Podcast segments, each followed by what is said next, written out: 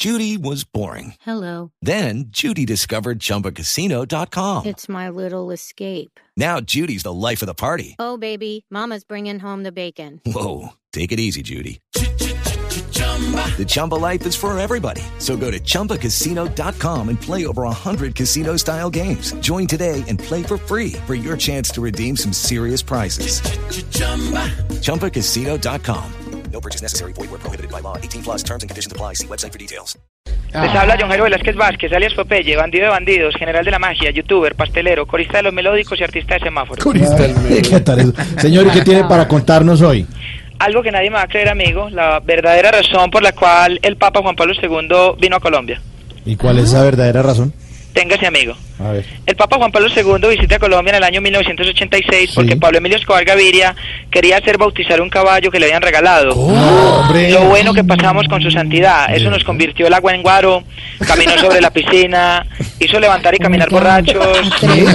Lo más impactante, amigo, le devolvió la vista a alguien que no podía ver. Un invidente. No, un amarrado que teníamos con una venda en los ojos, amigo. Ah. Pero en fin, pasó la fiesta, el Papa le bautizó el caballo a Pablo Emilio y el patrón le ofreció toda una flotilla de papas móviles a cambio de que le ayudara a contactar al niño Jesús para el 24 de diciembre. No. Porque el patrón quería, no, es que él tenía mucha plata, el patrón tenía tanta plata que él veía a un pobre y la daba griera.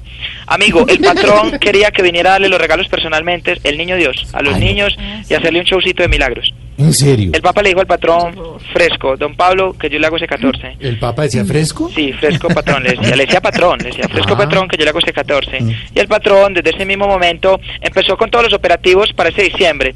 No se imaginan el pesebre en vivo que nos jalamos. Era un pesebre lujosísimo, amigo, con ¿Sí? decirles que los pastores sí cabían en las casitas. No. Sí, amigo, las ovejas no se caían para los lados. No, se, no, no, no, se no, caían, no, no, se no le caían. creo, no era lo cuentan los libros de historia, eso lo sé yo, la No memoria viviente de la mafia. El niño Dios no le hicimos una pesebrera, amigo, no, le hicimos una unidad residencial para que Ay, naciera. anda. Le metimos de todo a eso, amigo, vendedores de Herbalife, testigos de Jehová, cristianos, Messi, de todo, amigo. Messi. ¿Y cómo sería de grande ese pesebre que a los Reyes Magos les tocaba llegar en cuatrimoto, amigo, hasta allá? hasta el No. pesebre? Oye, Una- yo una una locura, amigo. ¿Y si fue el niño Dios ese día o no? Eh, No, amigo, hubo un problema con el manager del Niño Dios. Ah. Sí, amigo, resulta que ese 24 de diciembre cayó un viernes y para ese viernes Judas ya lo tenía vendido. No. Sí. Mire, Popeye, tenemos que colgar, hermano. Muchas Amigo, ¿por qué me va a colgar, amigo? Mantente vivo, guerrero. ¿Usted sabe qué le pasó al último que me dijo que me iba a colgar?